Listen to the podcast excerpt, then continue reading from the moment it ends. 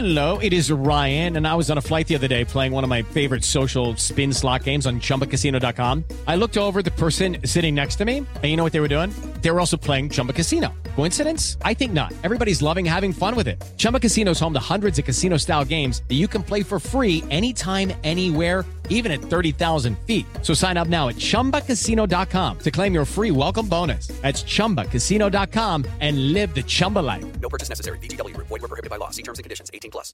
O ministro Wagner Rosário recebeu ontem o relatório final sobre as eleições e vai divulgar aí nos próximos dias. Adianto que esse relatório da Controladoria Geral da União vem no sentido de que não se pode auditar, não há como auditar o código-fonte. E ele diz explicitamente de que ninguém nem sabe se o que os técnicos tiveram acesso no TSE se é o que foi implantado nas urnas eletrônicas. O resto, né, de, do, do BU para frente, se pode sim auditar as urnas eletrônicas. É muita polêmica, né, Piotr? Ô, ô Zé, muita polêmica, mas tem dois dados aí que são muito importantes. Você disse que, primeiro, aquela informação divulgada nas redes que foi parar no exterior, inclusive, foi criada pelo grupo de apoio a Lula, ou seja, se fazendo passar por uma interpreta interpretação oficial das, das Forças Armadas do Ministério da Defesa. É isso, Zé? Houve um rastreamento e se chegou a sites em apoio a Lula. Sim. E que se passou para blogs, para, para é, é, essas empresas de comunicação e a coisa se alastrou. E o interessante é que a identificação é de que isso veio de fora para o Brasil. Daí o termo usado que já se configura aí uma guerra cibernética. Obrigado, Zé Maria. Ah, detalhe só que a controladoria está dizendo aí que as urnas são inauditáveis. Bom, se elas não podem ser auditadas, como é que você vai apurar se está tudo correto? Como é que você pode afirmar que está tudo correto? Transparência merece, exige auditagem. São quatro horas e um minuto no hora de Brasília. O BNDES lança durante a COP27, a Conferência do Clima da ONU, uma série de compromissos climáticos de longo prazo. Rodrigo Viga já está conosco, tem mais detalhes. Oi, Viga, bem-vindo, boa tarde. Tudo bem, Piotr? Boa tarde para você, para o nosso ouvinte espectador internauta da Jovem Pan. Isso mesmo, a COP27 está rolando, acontecendo no Egito e o BNDES está assumindo aí uma agenda, um compromisso de longo prazo para essa transição energética. São compromissos voltados para o desenvolvimento eh, sustentável. São vários eh, compromissos eh, assumidos pelo Banco Nacional de Desenvolvimento Econômico e Social, que prevê que em 2050 haverá neutralidade de carbono em todos os projetos apoiados eh, pelo BNDES. A ideia, inclusive, viu, Piotr, 20 espectadores internautas da Jovem Pan, é que as operações diretas, indiretas e com outras finalidades passem a ter já no final de 2023 o que eles estão chamando de um inventário de carbono, ou seja, como vai se comportar cada atividade cada segmento, cada empresa financiada que toma empréstimos aqui do Banco Nacional de Desenvolvimento Econômico e Social. São várias metas, são vários compromissos. Como eu disse, talvez o principal deles é justamente a neutralidade de carbono em 2050. O BNDES quer ser uma espécie de alavanca, fomentador e estimulador dessa transição energética, ou seja, ajudar as empresas nacionais, as empresas brasileiras a ter uma menor pegada de carbono, ter uma transição energética e, quem sabe, também criar um mercado para é, fomentar a compra e venda é, de carbono no Brasil. É, tem muita área verde ainda é, preservada, temos a Amazônia e o Brasil pode fazer da preservação das suas florestas, de suas matas, um capital bastante interessante daqui para frente. Piotr, Vou quebrar o protocolo rapidamente, porque acabou de sair o resultado do terceiro trimestre do BNDES. É um resultado parrudo, parece banco privado anunciando é, seus lucros e também os seus resultados. Então vamos a esses números, Piotr. Sabe quanto foi o lucro do BNDES no terceiro TRI desse ano, Piotr? Quanto foi?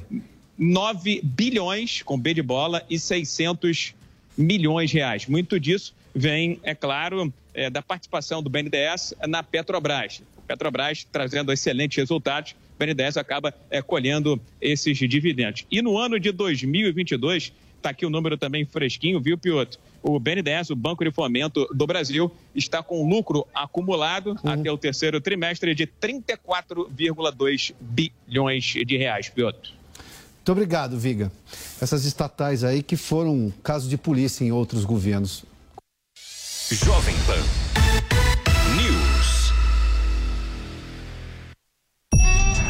Maior competição esportiva do ano. A primeira realizada no Oriente Médio. A premiação mais alta da história das Copas. A primeira com três mulheres árbitras. O menor país a receber uma Copa do Mundo. A última com formato de 32 seleções. Uma Copa única. E a cobertura incomparável da melhor equipe esportiva do rádio brasileiro. Copa do Mundo Qatar 2022. brigou, briga pela partida, para sobrou na boca do gol. Olha aí, toca pela zica, bateu de esquerda, Escute as narrações da Copa 2022 pelo rádio e no aplicativo Panflix. Oferecimento Black 100. A melhor promoção do ano já começou nas lojas 100. Vai de Bob, o melhor site de apostas do mundo agora no Brasil. Vai de bob.com. Tectoy agora também é automação comercial. Uma nova fase para o seu negócio. Consórcio Mage, Volkswagen Caminhões e Ônibus. Seu caminhão Volkswagen em até 10 anos sem juros. Cimento CSN, mais do que forte, é fortaço. E une a Selvi, EAD semipresencial com encontros semanais virtuais ou no polo. Chegou a hora de encarar as principais seleções do mundo. Copa do Mundo da FIFA Qatar 2022. E você tá confiante na chegada do Hexa? Então cadastre-se agora mesmo no vaidebob.com e faça suas apostas nos jogos do Brasil. E mais, fazendo seu depósito você ainda recebe 100% do valor em bônus. Então aproveita esse super bônus de boas-vindas com as melhores odds e comece a apostar já na primeira rodada. Então não esquece, acesse vaidebob.com. Na dúvida, vai de Bob. Esta, esta é a Jovem Pan News. Venha saborear o Festival da Cavaquinha no Restaurante Fredi de segunda a segunda no almoço e jantar. Diversas opções de entrada, como alho poró gratinado e concha recheada com carne de siri gratinada. Sete opções diferentes de pratos com cavaquinha e sobremesas como soufflé de chocolate e creme brulee. Esperamos você. Rua Pedroso Alvarenga, 1170, Itaim Bibi. Telefone 31670977. Assista a programação completa da Jovem Pan News na palma da sua mão. São mais de 60 mil usuários únicos por dia. E já ultrapassamos um milhão de cadastrados e downloads. E você? Tá esperando o que para acompanhar os melhores conteúdos ao vivo e on demand? Acompanhe a programação 24 horas por dia com a opção de reproduzir o vídeo em segundo plano enquanto navega pelo seu celular. Baixe na sua loja de aplicativos e assista onde você estiver. É de graça. E voltar ao seio da Constituição tal como ela foi escrita e reformada durante todos esses anos, mas sempre de forma democrática. Adalberto, é, essa é uma situação é, complexa, mas ela é possível entender o que aconteceu e como pode ser evitada essa situação. É, isso não aconteceu do dia para a noite. Começou lá no primeiro momento, quando houve um primeiro desrespeito à Constituição. E nesse momento, com o primeiro desrespeito à Constituição, e no decorrer desse debate, eu posso me referir especificamente a eles, é, e não houve uma reprimenda, não houve uma consequência para o julgador que desrespeitou a Constituição naquele primeiro momento, é, o- esses julgadores começaram a sentir segurança para decidir contra a Constituição ou contra a legislação. Doutor, qual foi esse primeiro momento? Até porque ele é bem importante ser dito agora. É, eu, vou, eu vou mencionar um momento que seja antigo, é, talvez não seja exatamente o primeiro, né? mas, Mas um sim. momento antigo.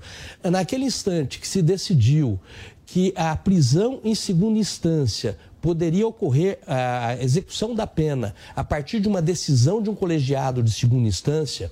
E aí, nesse momento, eh, muitas pessoas, em homenagem à segurança pública, disseram: olha, eh, isso é bom, mas eh, não percebiam, não perceberam que naquele momento estava havendo um desrespeito à Constituição que estabelecia a presunção de inocência.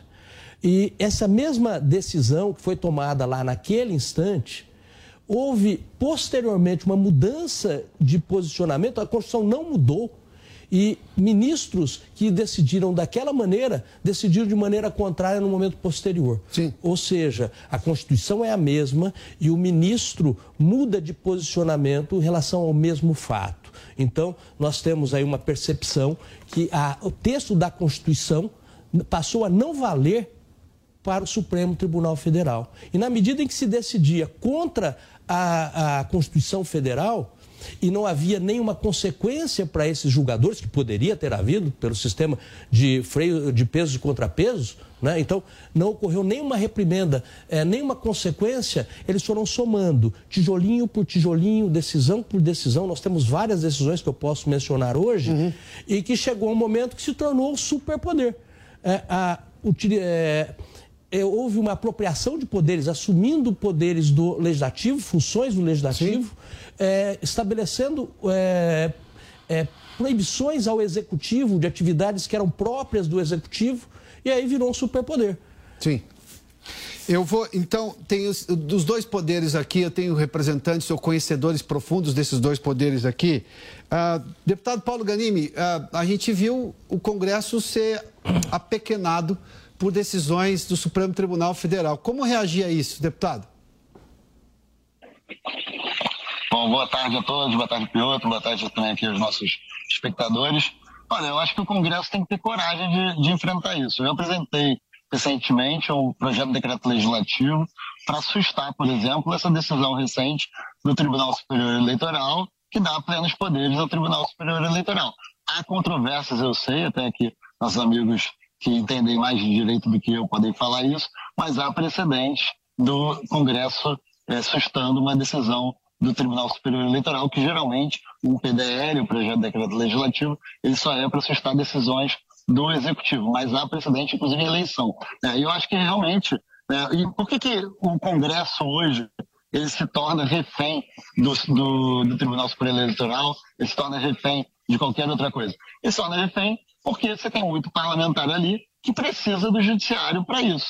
Então, na verdade, assim, gente, a gente tem um problema grave que essa relação errada, inclusive prevista na nossa Constituição, de que só o Senado pode entrar contra um ministro do, do, do STF e, e, e, ao mesmo tempo, o Senado não tem como, por exemplo, entrar contra a presidência da República. Então a gente vira um ciclo aí que a gente não faz com que o problema seja resolvido nunca. Um depende do outro e o Brasil fica aí à mercê hoje, principalmente dos ministros do STF. Doutor Ricardo Prado, seja bem-vindo ao debate também. A gente viu recentemente o Supremo ah, atropelar o Ministério Público. A gente viu, inclusive, a procuradora, a vice-procuradora Lindora Araújo, enviar uma carta, aliás, um documento extremamente duro à postura do ministro Alexandre de Moraes, criticando justamente e trazendo preceitos constitucionais que garantem justamente as prerrogativas que estão escritas lá ao Ministério Público. Na sua opinião, por que chegamos a esse ponto e, e como consertar isso tudo? Boa tarde, Piotr. Boa tarde aos ouvintes. É um prazer poder conversar com vocês. É, eu não vejo a questão dessa, dessa forma. Eu acho que nós temos uma, uma situação diferenciada, porque, na verdade, é, todas as questões estão sendo levadas para a Constituição. Você tem problemas, por exemplo, de, de economia, que hoje são todas tratadas através de emenda constitucional. Quando você leva esse, essas questões do dia a dia para a Constituição, você acaba, na verdade, criando possibilidade de intervenção do Supremo. E essa intervenção do Supremo, ela só existe, na verdade, quando algum partido político, quando algum parlamentar, quando alguém, na verdade, aciona o judiciário. O judiciário não toma providência por si só. Né? Quem pode acionar o Poder Judiciário são os partidos políticos, são os deputados, são os senadores, é o Ministério Público. Então, você tem essa possibilidade mas isso só ocorre, na verdade, porque está havendo esse acionamento excessivo. Né? Se o parlamento conseguisse resolver as suas divergências dentro do parlamento, isso não chegaria ao judiciário. Agora, se isso chega, é porque, na verdade, tem deputado, tem senador, tem partido político que está provocando isso. Né? E você tem essa questão de colocar a economia dentro da Constituição. A economia é muito dinâmica, a economia muda muito. A solução que você tem num dia, na semana seguinte, já não resolve mais. E isso, na verdade, é um problema para a Constituição. A Constituição deveria se restringir a, a definir os poderes da República e os direitos e garantias fundamentais. Quando nós colocamos as questões é, econômicas no texto, é que nós criamos esse problema e nós criamos essa questão de você acabar tendo uma intervenção do judiciário é, dentro de questões que tradicionalmente você não via. Tá. Mas é uma questão das mudanças que foram feitas na própria Constituição pelo Congresso Nacional, pelo próprio Parlamento, tá. e não pelo Judiciário. Doutor Ricardo, só me permita fazer uma observação. É, eu já vi várias vezes parlamentar cruzar a praça dos três poderes e ao Supremo e ministro do Supremo de outras formações dizer isso é um assunto interna corporis, resolvam vocês, eu não posso aceitar isso daí. Eu entendo a sua crítica de, ah, o parlamentar vai lá e provoca o Supremo, o Supremo se vê ah, com o dever de responder, porque ele, obviamente, está lendo naquela condição, mas, por exemplo, a gente viu decisão sobre nomeação de, de, de, de, diretor da Polícia Federal, que é prerrogativa do Executivo. A gente vê um parlamentar que perde uma votação democrática pela maioria dentro do Congresso, não gosta daquela decisão e consegue uma liminar de um ministro do Supremo Tribunal Federal. E não porque está tá se afrontando a Constituição, é porque ele perdeu no voto. E aí, como é que eu controlo 503 deputados e 81 senadores? Mas aí eu volto àquela questão. Eu já vi várias vezes ministro do Supremo dizer: isso não é um assunto para ser tratado aqui. Eu não vou nem aceitar a sua reclamação, porque não cabe aceitar essa reclamação. Não é um assunto constitucional que eu tenho que me manifestar. Eu já volto ao senhor. Doutor Ivan Araújo, é, é, o que a gente está falando são dos excessos. A gente não está falando da atuação do Supremo prevista na Constituição quando provocado, obviamente, se é um assunto constitucional. Mas tem muita coisa ali que chamou-se de ativismo tempos atrás, agora está se chamando de outra coisa. Mas, enfim, é, esse é o problema em relação a, por exemplo, desconsiderar uma decisão do Ministério Público, que tem a prerrogativa de dizer se avança ou se não avança determinado processo. Perfeito, Piotr. É, é importante observar que o Supremo não tem competência para atuar em todas as searas, em todas as áreas é, na medida em que chega um pedido a ele e que não é da competência dele, ele tem que dizer que não é da competência dele. É, a situação, vou mencionar um caso emblemático que aconteceu no Supremo. O, a, o, a prisão do deputado federal Daniel Silveira. Uhum. Nós não vamos levar em consideração o que ele disse, Sim. isso não é relevante para nós, mas foi uma manifestação de opinião. A Constituição diz que o deputado federal, senador, deputado estadual, ele tem imunidade. E essa imunidade, em relação à manifestação do pensamento, que é a opinião, é uma imunidade material. E a imunidade material significa que o fato não será sequer considerado crime. Ele não pode sequer ser processado. Aí o Supremo Tribunal Federal entende, ah, mas a fala dele colocava um poder contra o outro. A questão é, se a Constituição Federal não excepcionou, se ela não falou qual opinião que não poderia ser dita, se ela disse crime de opinião, não importa qual seja a opinião, uhum. não compete ao intérprete é, é, excepcionar. Ele fala assim, bom, eu não gosto dessa regra que é muito larga, muito aberta, e agora eu vou, entendo que eu vou criar aqui esta vedação. O, o Supremo Tribunal Federal, quando faz isto, ele está usurpando a função do legislativo, que é o legislativo, nesse caso, o legislativo constitucional, foi o poder constituinte originário. Então, ele está usurpando esta função. Ele não pode, quando ele cria regra, ele está usurpando a função do legislativo. Hum. É, contra, é, só o legislativo pode mudar na criação de regras. O judiciário não. O judiciário, a função dele é fazer cumprir essas regras. Então, esse tipo de situação leva a, o, o judiciário se sentir cada vez mais forte, cada vez mais forte, cada vez mais forte, não tem uhum. consequência nenhuma, não tendo consequência nenhuma, os outros poderes vão aceitando e não tendo consequência nenhuma, o que acontece? É, ele acaba mandando em todo mundo e todo mundo passa a temer o judiciário. Deputado, já volto ao senhor. Ah, ah, doutor Ricardo Prado, eh, for, foram essas as ponderações que eu quis fazer, respeitando, obviamente, a sua opinião, mas eh, há excessos, a gente está falando dos excessos. E, obviamente, que eu, eu, tenho que comparar o Supremo com ele próprio, né? Porque a Constituição é a mesma. Ah, meu, a minha vida profissional é sobre, é somente essa Constituição. E eu já vi ministros do Supremo, não, isso não, não, é, do, não é da nossa alçada. Isso aqui é um assunto, para usar a expressão em latim, interna corporis, e mandava o deputado de volta.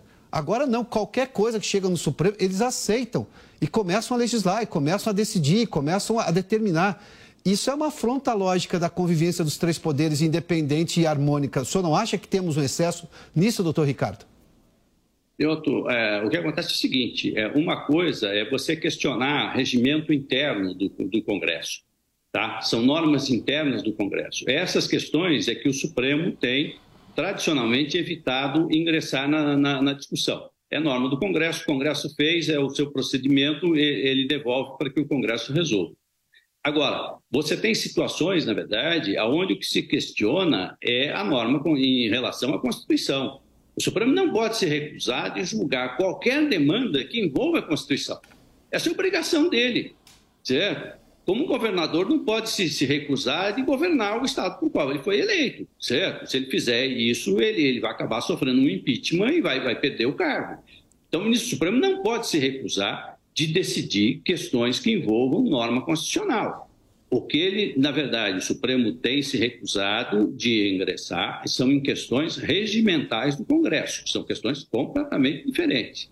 Tá? Então, isso é o procedimento do. do porque você tem um, um, processo legal tanto no judiciário como no legislativo. Né? O legislativo tem suas normas, suas regras de como ele tem que seguir para aprovar uma lei. Tá? Então, quem controla isso é o legislativo. O judiciário tem as suas regras do processo, ele tem que ouvir as partes, ele tem que abrir o contraditório, ele não pode decidir sozinho. Se você tem uma liminar dada por um ministro, ele vai ter que submeter essa liminar ao pleno. Né? O que nós tivemos de problema no, no Supremo era a questão das liminares. Você, o, o, o Supremo foi criado, na verdade, para julgar coletivamente, certo? Por isso que ele é um tribunal. O tribunal é Supremo, não é um ministro. Né? Então, é o tribunal que tem que fazer, é ele que tem que decidir, mas ele tem que decidir em conjunto. Porque aí você tem ministros indicados de várias fontes. Uhum. Tá? E aí você tem uma forma mais é, democrática de chegar a uma decisão, porque você tem divergência. A própria interpretação do direito varia. Por exemplo, a questão do, do, do, do deputado Daniel Silveira. Né? Você, você, liberdade de expressão, o deputado tem, o, o, poder do deputado é absoluto de expressão? Não é. Entendeu? Embora seja uma, uma imunidade material, ela não dá ao deputado o poder de violar a própria Constituição. Certo? Então, eu, eu, não posso, na verdade, sair na, na televisão é, e incentivar as pessoas, por exemplo, a agredir alguém. Né? Quer dizer, isso é crime. Certo? Quer dizer, ninguém pode fazer isso, nem deputado, nem presidente, nem governador. Nem Mas, doutor Ricardo, está tudo indo parar no mesmo, no mesmo inquérito comandado pelo ministro Alexandre de Moraes, inclusive cidadão que não tem nenhuma prerrogativa. É, isso isso, isso é, é justo, na sua opinião?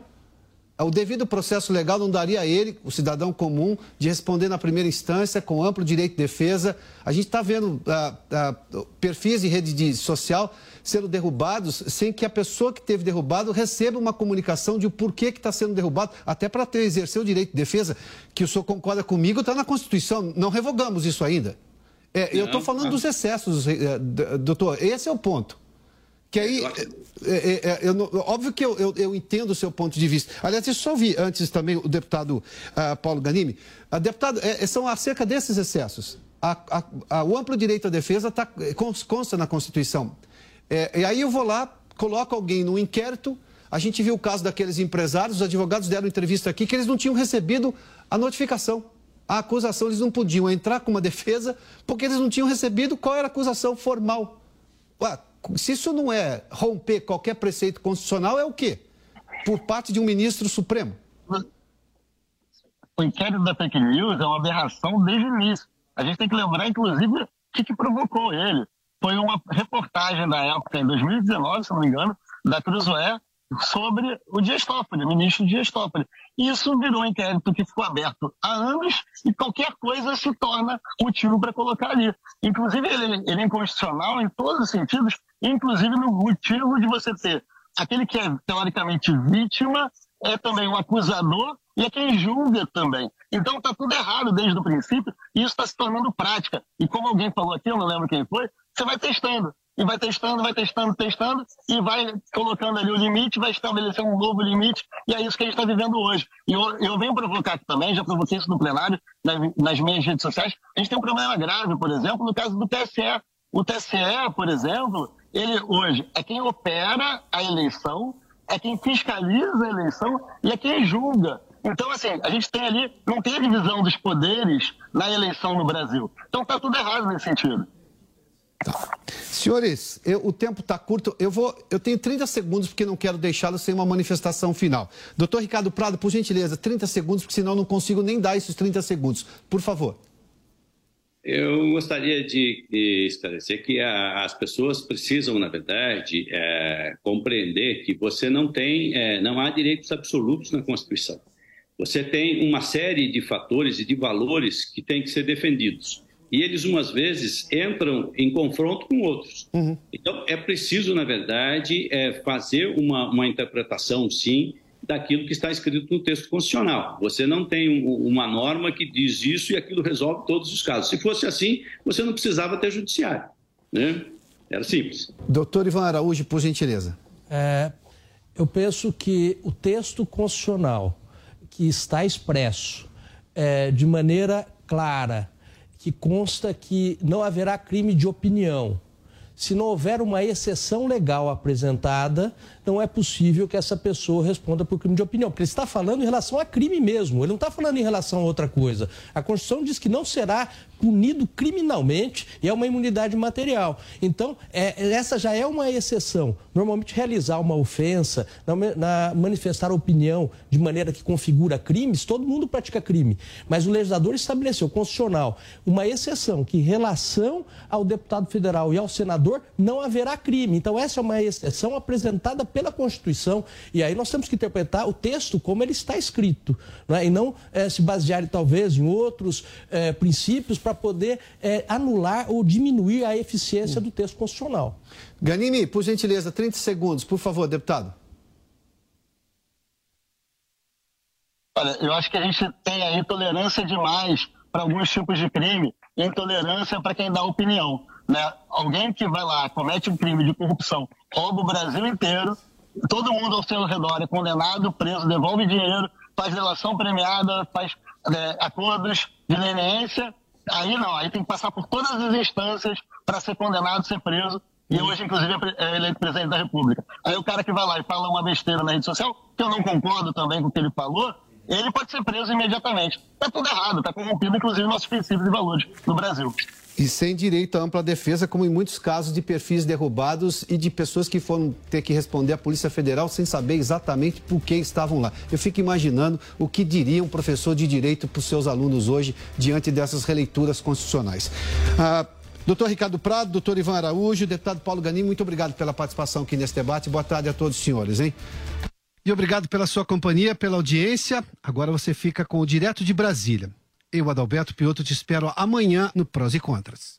A opinião dos nossos comentaristas não reflete necessariamente a opinião do Grupo Jovem Pan de Comunicação. Realização Jovem Pan News.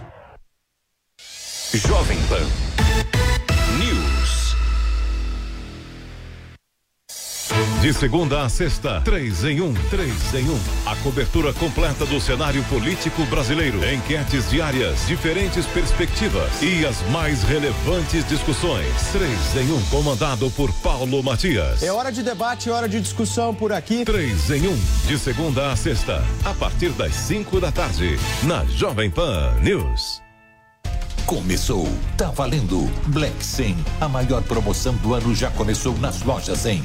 É a sua chance. As lojas 100 já derrubaram os preços para você comprar mais fácil ainda e ser feliz agora, porque a Black 100 já está acontecendo em todas as lojas 100. Com ofertas espetaculares, preços e planos impressionantes. A Black 100 já começou. Não deixe para última hora. Black 100. Aproveite agora nas lojas 100. Após uma longa reforma, o Museu do Ipiranga abre as portas para sua visita e o que você não pode perder é de completá-la indo a uma das unidades do maior grupo gastronômico da região, o Grupo Sala VIP. Curta o ambiente retrô da Nico Hamburgueria. Deguste uma massa fresquinha no Nico Pasta e Basta. Aprecie a clássica pizza da Sala VIP. Ou, se preferir seguir no clima da independência, o Bar do Nico, um casarão arejado, onde tudo faz referência à história do Brasil. Mais informações no site gruposalavip.com.br. Sua visita completa. Olá, Brasil, chegou o grande dia. O curso Toro de Ouro 2 está no ar com mais conhecimento sobre o mercado financeiro. Agora você vai dominar outros indicadores que vão te ajudar a investir melhor o seu dinheiro. Se junte aos milhares de alunos do primeiro curso e aprenda a montar a sua própria carteira de investimentos. Acesse a newcursos.com.br e faça a sua inscrição no curso Toro de Ouro 2. N-I-U cursos.com.br. Vai, Torinho! Você sabia que a TIM é parceira do projeto Mulheres Positivas? Todas as clientes TIM têm acesso gratuito ao aplicativo para poderem se desenvolver profissionalmente, com cursos de diversas áreas, encontrar vagas de emprego e ainda ficar perto de onde elas sonham chegar. E sua empresa pode ajudá-las a crescer ainda mais. Seja também um parceiro e ajude a valorizar o talento de muitas mulheres. Baixe o app Mulheres Positivas para saber mais e venha fazer parte desse movimento. Você já sabe como assistir a Jovem Pan News direto na sua TV? É muito fácil. Se você tiver TV por assinatura, procure pelo canal 576 na NET, Claro TV, Sky e DirecTV Go. Pelo canal 581 na Vivo TV ou pela Oi Play. Acompanhe também nas parabólicas. Agora, se você quiser assistir no celular ou tablet, é só baixar o Panflix na sua loja de aplicativos e assistir 24 horas no mundo todo. Jovem Pan News. Senhoras e senhores, eu, Daniel Zuckerman, quero fazer um belíssimo um convite para vocês. É o seguinte, você vai acompanhar agora todos os bastidores aqui da Panflix. São diversos estúdios, aí você vai acompanhando a programação, o jornalismo, o entretenimento, esporte. E eu que sou um belo de um papai, tenho um conteúdo infantil que está bombando aqui.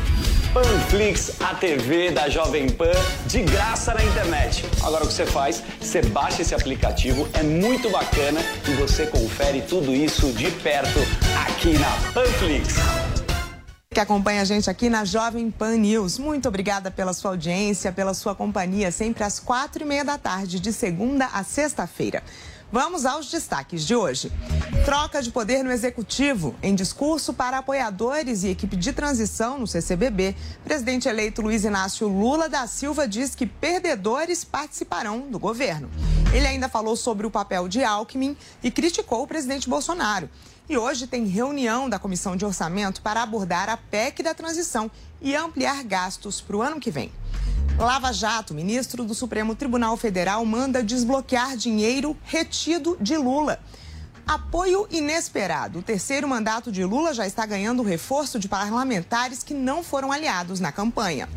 Lisura do processo eleitoral. Temos repercussão e análise da entrega do relatório da defesa sobre urnas eletrônicas. Eu sou Catiúcia Soto Maior e sigo com você até às 5 da tarde com as principais notícias da capital federal ao vivo, a partir de agora, direto de Brasília. Direto de Brasília.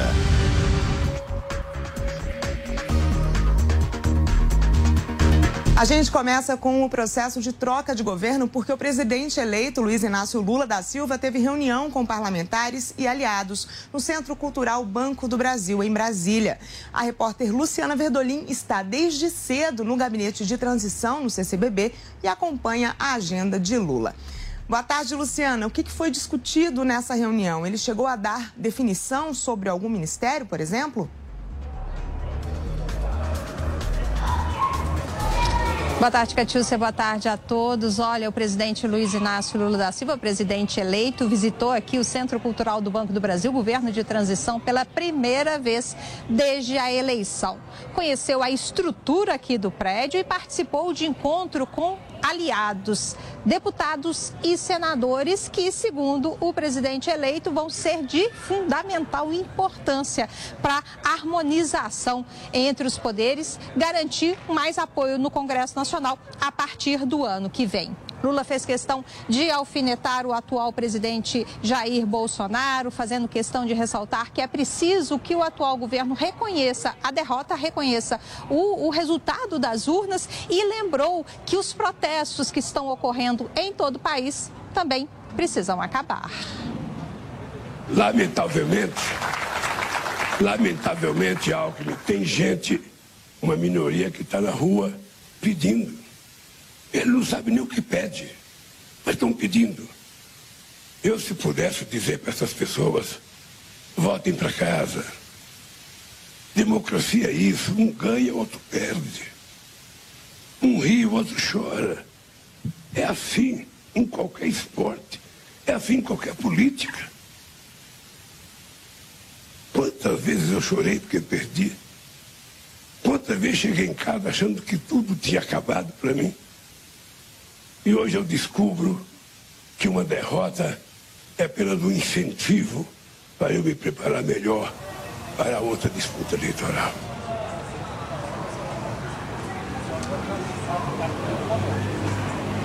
Lula voltou a ressaltar que é importante que a gente tenha uma outra dinâmica na área econômica. É preciso pensar mais no bem-estar da população do que em meta fiscal, regra de ouro e teto de gastos, o que não agradou em nada o mercado financeiro. O, ex, o presidente eleito fez questão de ressaltar, inclusive, que na administração dele essa ideia de privatização do atual governo não deverá avançar.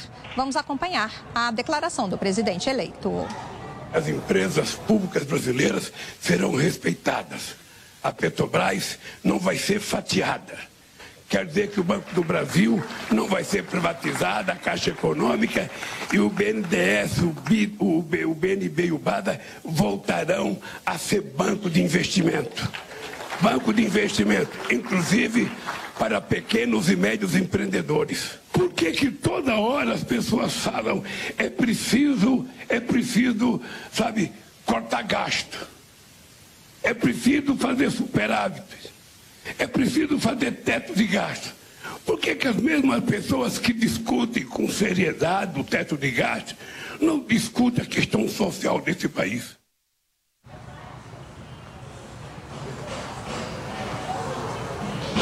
O vice-presidente eleito, Geraldo Alckmin, fez questão de ressaltar que os mercados estão até nervosos com os argumentos, com os discursos agora da atual administração. Mas ele minimizou as críticas, minimizou a turbulência, disse que, na verdade, o ex-presidente Lula, os governos petistas sempre levaram em consideração a responsabilidade fiscal e os problemas que estão acontecendo, as instabilidades, levam em consideração também fatores externos ao Brasil. O ex-presidente Lula, em vários momentos, se emocionou e fez questão de ressaltar que uma das metas dele é exatamente acabar com a fome no país. Se quando eu terminar esse mandato, cada brasileiro tiver tomando café, tiver almoçando e tiver jantando, outra vez eu terei cumprido a missão da minha vida.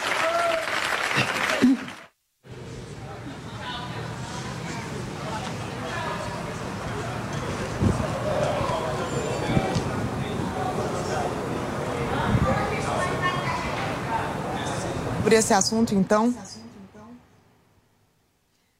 O ministro do Supremo Tribunal Federal, Gilmar Mendes, manda desbloquear dinheiro de Lula retido em desdobramento da Lava Jato. Bruno, Bruno Pinheiro conta pra gente. Esses recursos são referentes a um resgate de uma previdência de Marisa Letícia, ex-mulher de Luiz Inácio Lula da Silva, que morreu em 2017. Esses valores foram bloqueados nos autos da Operação Lava Jato. O STF entendeu que a Justiça Federal em Curitiba não tinha competência formal para julgar as ações contra o ex-presidente Lula e assim anulou os julgamentos. Do valor total, Lula deve receber 20% e o restante será dividido, repartido entre os dois filhos de Lula com Marisa Letícia. Em 2021, o ministro Edson Fachin, do TSE, anulou as condenações de Lula e o tornou elegível. Assim, ele conseguiu disputar as eleições de outubro de 2022, chegando ao segundo turno e conseguiu sair vencedor. Esse assunto, sempre que discutido, divide opiniões sobre sobre as anulações dos julgamentos do ex-presidente Lula e também, segundo informações da defesa, esse valor será importante na sobrevivência da família do ex-presidente da República. Essa decisão é do ministro Gilmar Mendes da Suprema Corte. De Brasília, o Bruno Pinheiro. Bem, o terceiro mandato de Lula já está ganhando apoio de parlamentares que não foram aliados na campanha. Marília Sena conta pra gente.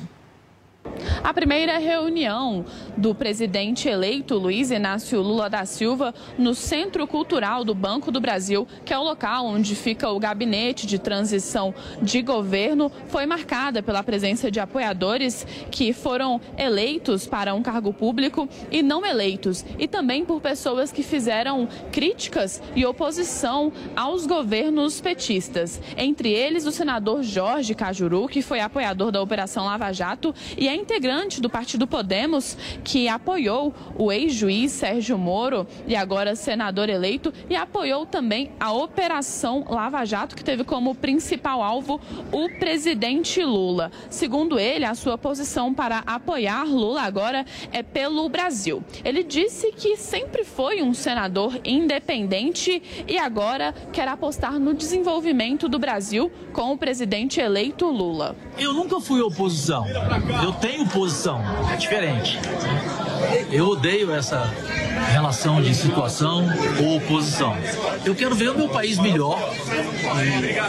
Se o presidente Lula quer isso, eu vou acompanhá-lo, vou apoiá-lo com o meu senso, com o meu poder de independência, de fazer críticas nas horas certas, mas eu não vou ser ignorante e antipatriota de não entender que o país precisa melhorar muito, precisa respeitar a ciência, a cultura, as artes, a saúde, a educação, o meio ambiente. Então, o presidente que tiver esse pensamento, ele precisa ter o apoio não meu, o apoio de todo brasileiro que ama a nossa pátria. Bem, sobre essa primeira reunião é, de Lula no gabinete de transição, nós vamos conversar agora com o nosso comentarista José Maria Trindade. Zé Maria, boa tarde para você. Lula até chorou em um momento e falou que perdedores vão participar dessa transição. Como que você avalia o discurso? Que ponto você acha que merece destaque? Pois é, olha, Catiúcia, Lula continua em campanha, né? Muito boa tarde a você e boa tarde a todos aqui que acompanham esse resumo bom de notícias do Planalto Central do país. Catiúcia, Lula ainda assusta porque acha que está em campanha eleitoral. E é por isso que o discurso dele desagradou e muito o mercado financeiro. Foi uma loucura hoje. Só pensa em gastar, né? corte total na possibilidade de privatização, de abrir é, o, o, a, a, o comércio, né, de abrir a possibilidade de aumentar investimentos, e isso assusta o mercado financeiro. Sobre o choro, é mais uma das armas emocionais do ex-presidente Lula, exatamente para tentar controlar e fazer um discurso para dentro ele está muito preocupado com as manifestações que estão acontecendo em todo o país. Fingir que elas não existem é um erro político muito grave e Lula não comete erros políticos assim de uma forma tão simples. Ele vem se reunindo aqui com os presidentes dos poderes, fez por aqui uma via sacra.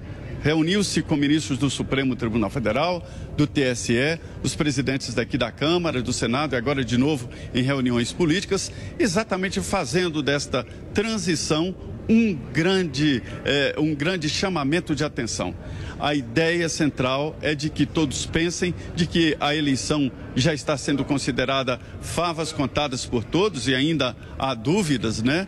E o presidente Jair Bolsonaro está sendo esquecido pelo noticiário e de uma forma calculada. Esta é a realidade. O discurso do presidente eleito Luiz Inácio Lula da Silva é de alguém que ainda está em cima de um palanque e é o momento de colocar os pés no chão. No chão.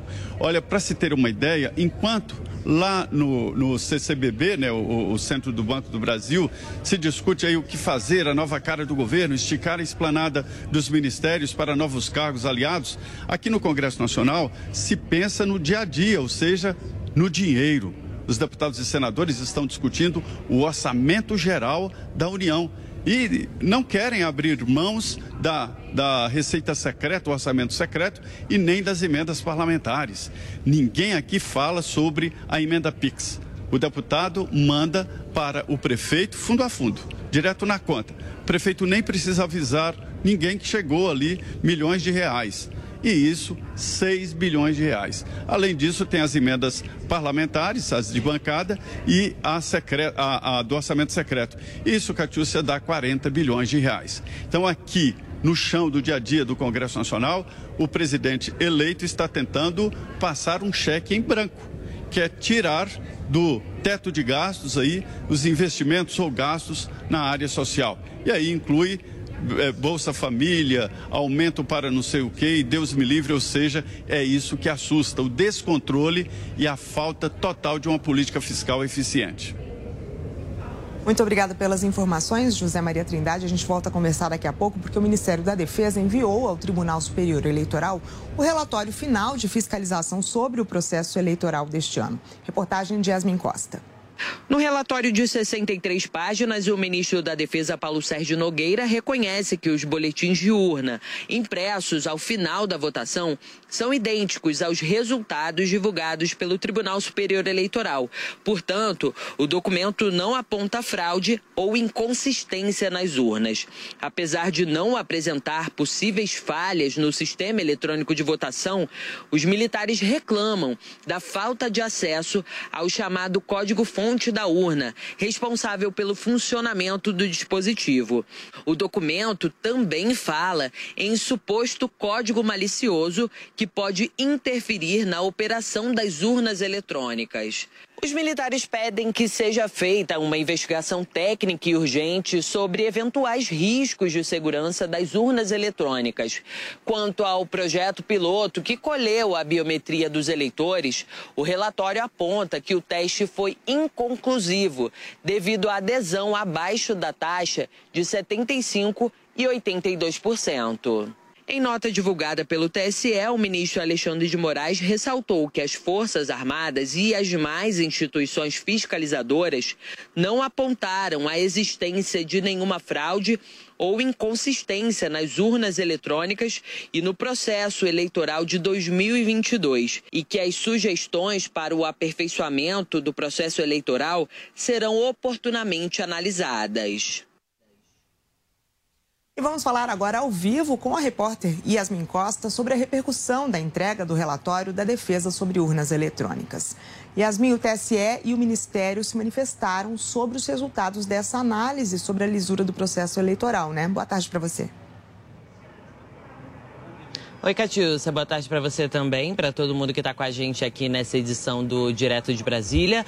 O relatório, assim que ele foi entregue pelas Forças Armadas, como a gente trouxe aqui na reportagem, o Tribunal Superior Eleitoral disse que recebia com admiração, com presteza ali o relatório das Forças Armadas e que, mais uma vez, segundo o Tribunal Superior Eleitoral, não teria ali os militares apontado nenhum tipo de irregularidade ou ou fraude no sistema de votação.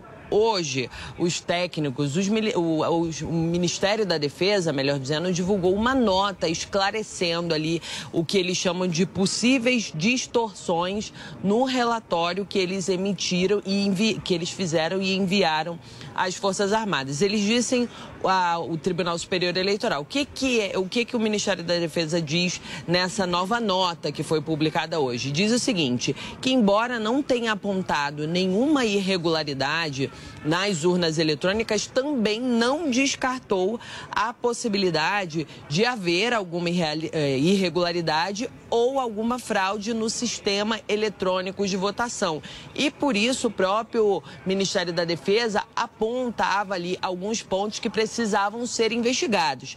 Nessa nota de hoje, eles destacam três tópicos. O primeiro fala assim: que houve possível risco à segurança da geração dos programas das urnas eletrônicas devido à ocorrência de acesso dos computadores à rede do TSE durante a compilação do código-fonte. O segundo tópico é que os testes de funcionalidade das urnas, aquele teste de integridade feito com a biometria, o projeto piloto, ele, eh, da forma como foi realizado, segundo os técnicos, os militares das Forças Armadas, eles não foram suficientes para afastar a possibilidade da influência de eventuais códigos maliciosos capazes de alterar o funcionamento da votação.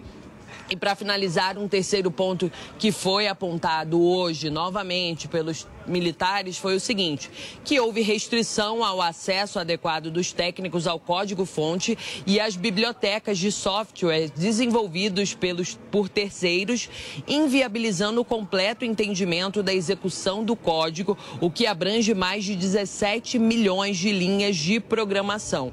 Esses foram três pontos ali apontados hoje pelos militares para dizer que eles não apontaram que não houve fraude, eles disseram realmente que não houve fraude, mas também disseram que pode sim haver fraude e que preciso investigar alguns pontos específicos. Hoje, o presidente eleito, Luiz Inácio Lula da Silva, durante uma fala dele aqui no Centro Cultural Banco do Brasil, ele disse o seguinte: ele avaliou que é vergonhoso que o presidente Jair Bolsonaro use as Forças Armadas para atacar as urnas eletrônicas. E a gente separou esse trecho da fala do presidente eleito. Vamos ouvir. Ontem aconteceu uma coisa humilhante, deplorável para nossas Forças Armadas. Um presidente da República, que é o chefe supremo das Forças Armadas, não tinha o direito de envolver as Forças Armadas a fazer uma comissão para investigar urnas eletrônicas, coisa que é da sociedade civil, dos partidos políticos e do Congresso Nacional. E o resultado foi humilhante. Foi humilhante.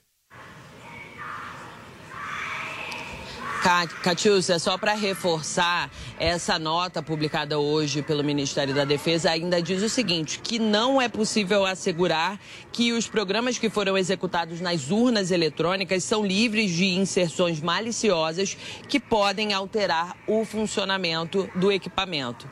Volto com você. Muito obrigada, Yasmin Costa, pelas informações. E sobre este assunto também nós vamos conversar agora com o nosso comentarista José Maria Trindade. Zé, o TSE e o Ministério se manifestaram de formas diferentes sobre o mesmo resultado. Qual que é a sua análise dessa avaliação, no mínimo, conflitante? Ô, Catiúcia, eu conversei hoje com generais e com integrantes ali das Forças Armadas que ficaram surpresos e até irritados com esta nota do Tribunal Superior Eleitoral colocando de forma equivocada, segundo me informaram, de que o relatório do Ministério da Defesa estaria dizendo que as eleições foram legais e que não houve nenhuma fraude e que tudo estava muito bem e que fizeram sugestões para as próximas eleições e a nota do TSE diz isso. Vamos olhar com muito cuidado as sugestões. E aí, o Ministério da Defesa se apressou e divulgou hoje uma nota reafirmando o seguinte: não houve auditoria nas urnas eletrônicas e nem poderiam os militares fazê-lo, porque a portaria que cria o grupo de transparência né, não autoriza fazer auditoria. Por outro lado, é impossível. O código-fonte, com estas 17 milhões de informações que a Yasmin citou, não permite nenhum tipo de avaliação e nem o TSE deu espaço para que isso fosse feito. Né? Essas avaliações elas ficavam numa sala fechada os responsáveis técnicos entravam só com papel e caneta, não podiam entrar com celular, com nenhum equipamento, ou seja, não tinham acesso ao código-fonte, que é o que roda a urna eletrônica. Além disso, ninguém tem certeza que esse código-fonte, analisado pelos técnicos da área cibernética, é o mesmo código-fonte implantado nas urnas eletrônicas. Foi por isso que o Ministério da Defesa divulgou essa nota hoje. Olha, são vários relatórios. O primeiro foi do Tribunal de Contas da União. Não entrou em detalhes sobre código-fonte, sobre o interior das urnas e simplesmente somou os BUs, os boletins de urna, e checaram com o, o, que programou o TSE. Ou seja, é claro que isso vai ficar igual. Aí o TCU deu ok. Depois a OAB Ordem dos Advogados do Brasil, que não tem técnicos, advogados, o maior respeito que eu tenho por advogados, mas esse é um assunto técnico demais. E não houve no relatório da OAB nenhuma avaliação técnica mas a OAB deu ok para as eleições. O terceiro relatório conhecido é esse do Ministério da Defesa, que nós demos aqui em primeira mão ontem, e ele diz o seguinte, resumindo muito, é de que não foi possível analisar o código-fonte e que existem sim portas abertas com possibilidades de irregularidades. Não foi detectada irregularidade porque não é possível fazê-lo. E amanhã deve ser divulgado um outro relatório que é da Controladoria Geral da União. O ministro Wagner Rosário recebeu o relatório que vai no sentido exatamente de que é inauditável o processo eleitoral no Brasil. Essas são as gerais. No mais, Catiúcia, olha, são dias difíceis para o grupo de comunicação das Forças Armadas. Há um ataque considerado lá até como uma guerra cibernética e vem de fora do país. É nota oficial falsa, é relatório falso com implantação de, de documentos e tal, e até nota oficial que foi elaborada e divulgada pela oposição ao presidente Bolsonaro, para se ter uma ideia. Muito obrigada pelas informações, José Maria Trindade. O PSDB se compromete a colaborar para a governabilidade e a estabilidade do país durante a gestão do presidente eleito Lula.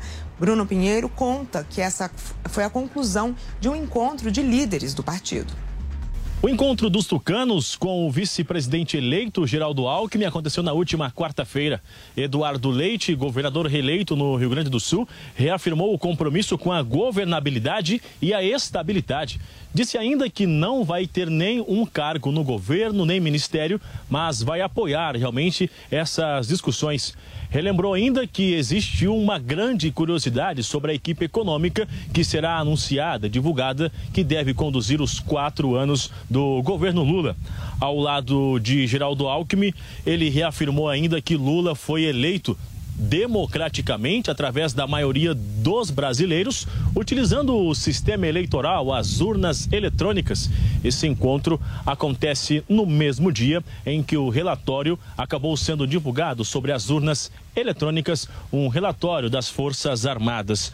Ainda nesse mesmo encontro, Eduardo Leite reforçou que a bancada do PSDB deve votar a favor do orçamento que vai autorizar Lula a conceder esse planejamento o que foi divulgado na campanha eleitoral sobre aumentar o auxílio, continuar em 600 reais, atender a farmácia popular, escola em tempo integral. Ou seja, o que foi garantido na campanha agora é necessário ser aprovado no Congresso Nacional. Haja vista que a equipe econômica afirma que o orçamento não seria suficiente. Eduardo Leite disse que não haverá nenhuma resistência.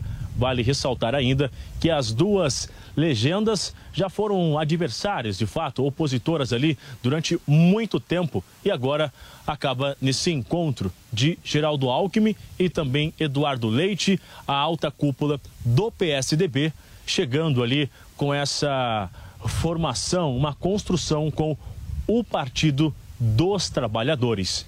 De Brasília, o Bruno Pinheiro. O Congresso aprovou a medida provisória que garante recursos para o pagamento de 600 reais aos beneficiários do Auxílio Brasil até o fim deste ano. A gente já vai falar disso, agora são 4 horas e 56 minutos pelo horário de Brasília. Muito obrigada pela sua companhia. Estamos de volta amanhã, direto de Brasília. A gente se vê. Jovem Pan Todo dia você confere o melhor do humor, a música que você curte e informação com quem tem opinião de verdade. Mas nem sempre dá para escutar o programa que você quer no horário que passa, não é? Então acesse jovempan.com.br barra podcasts ou seu aplicativo preferido e leve a Jovem Pan onde for. A Jovem Pan tem um podcast certo para você. Notícias, esportes, entretenimento, tudo feito para você ouvir onde e quando quiser. Agora é pra valer! Chegou a hora das principais seleções do mundo entrarem em campo. Quem será que leva a taça mais cobiçada do futebol? Você já tem algum palpite? Então é hora de seguir os seus instintos e vibrar com o resultado de cada confronto. Vai de bob.com e confira as melhores odds para você fazer as suas apostas. Cadastre-se agora e receba até 100% do valor em bônus. Vai de bob.com e faça suas apostas nos jogos do Brasil ou da sua seleção preferida. Na dúvida, vai de Bob. A gente cuida de você, você cuida da gente. E o cuidado de todos faz a diferença. O Toro Sushi entrega na sua casa o melhor da culinária japonesa. Cortes precisos de sashimi e deliciosos sushis. Toro Sushi, reconhecido pelo Guia Michelin, pedidos pelo app Toro Sushi e aplicativos de delivery. Do meio-dia até as 23 horas. Toro Sushi, em Moema e Jardins.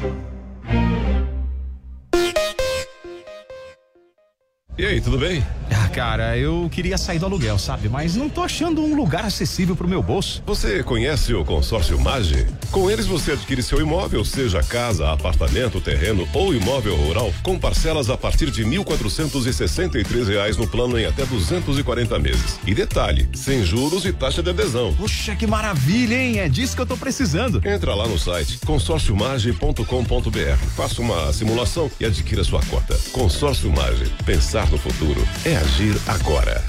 A Jovem Pan está com você em todos os lugares e em todos os momentos. De manhã, informação e opinião na medida para começar o dia do jeito certo. Bem-vindo, já estamos no ar, começando o Jornal da Manhã para todo o Brasil. Os principais assuntos. A notícia de última hora. Uma frente fria chegou ao Rio de Janeiro. E aquilo que mexe com a sua rotina. Até o momento, o engarrafamento. Tudo passa pelo microfone da Pan. A Jovem Pan está com você o tempo todo, com som e imagem. De Brasília, Luciana Zé Ventura. Topopeta, como é que foi a conversa com o Marcelinho? Agora, Constantino, se a gente analisar. Do Rio, Rodrigo Viega. Viu só? Acesse jovempan.com.br, baixe o aplicativo da Panflix e se inscreva em nossos canais no YouTube. Jovem Pan News.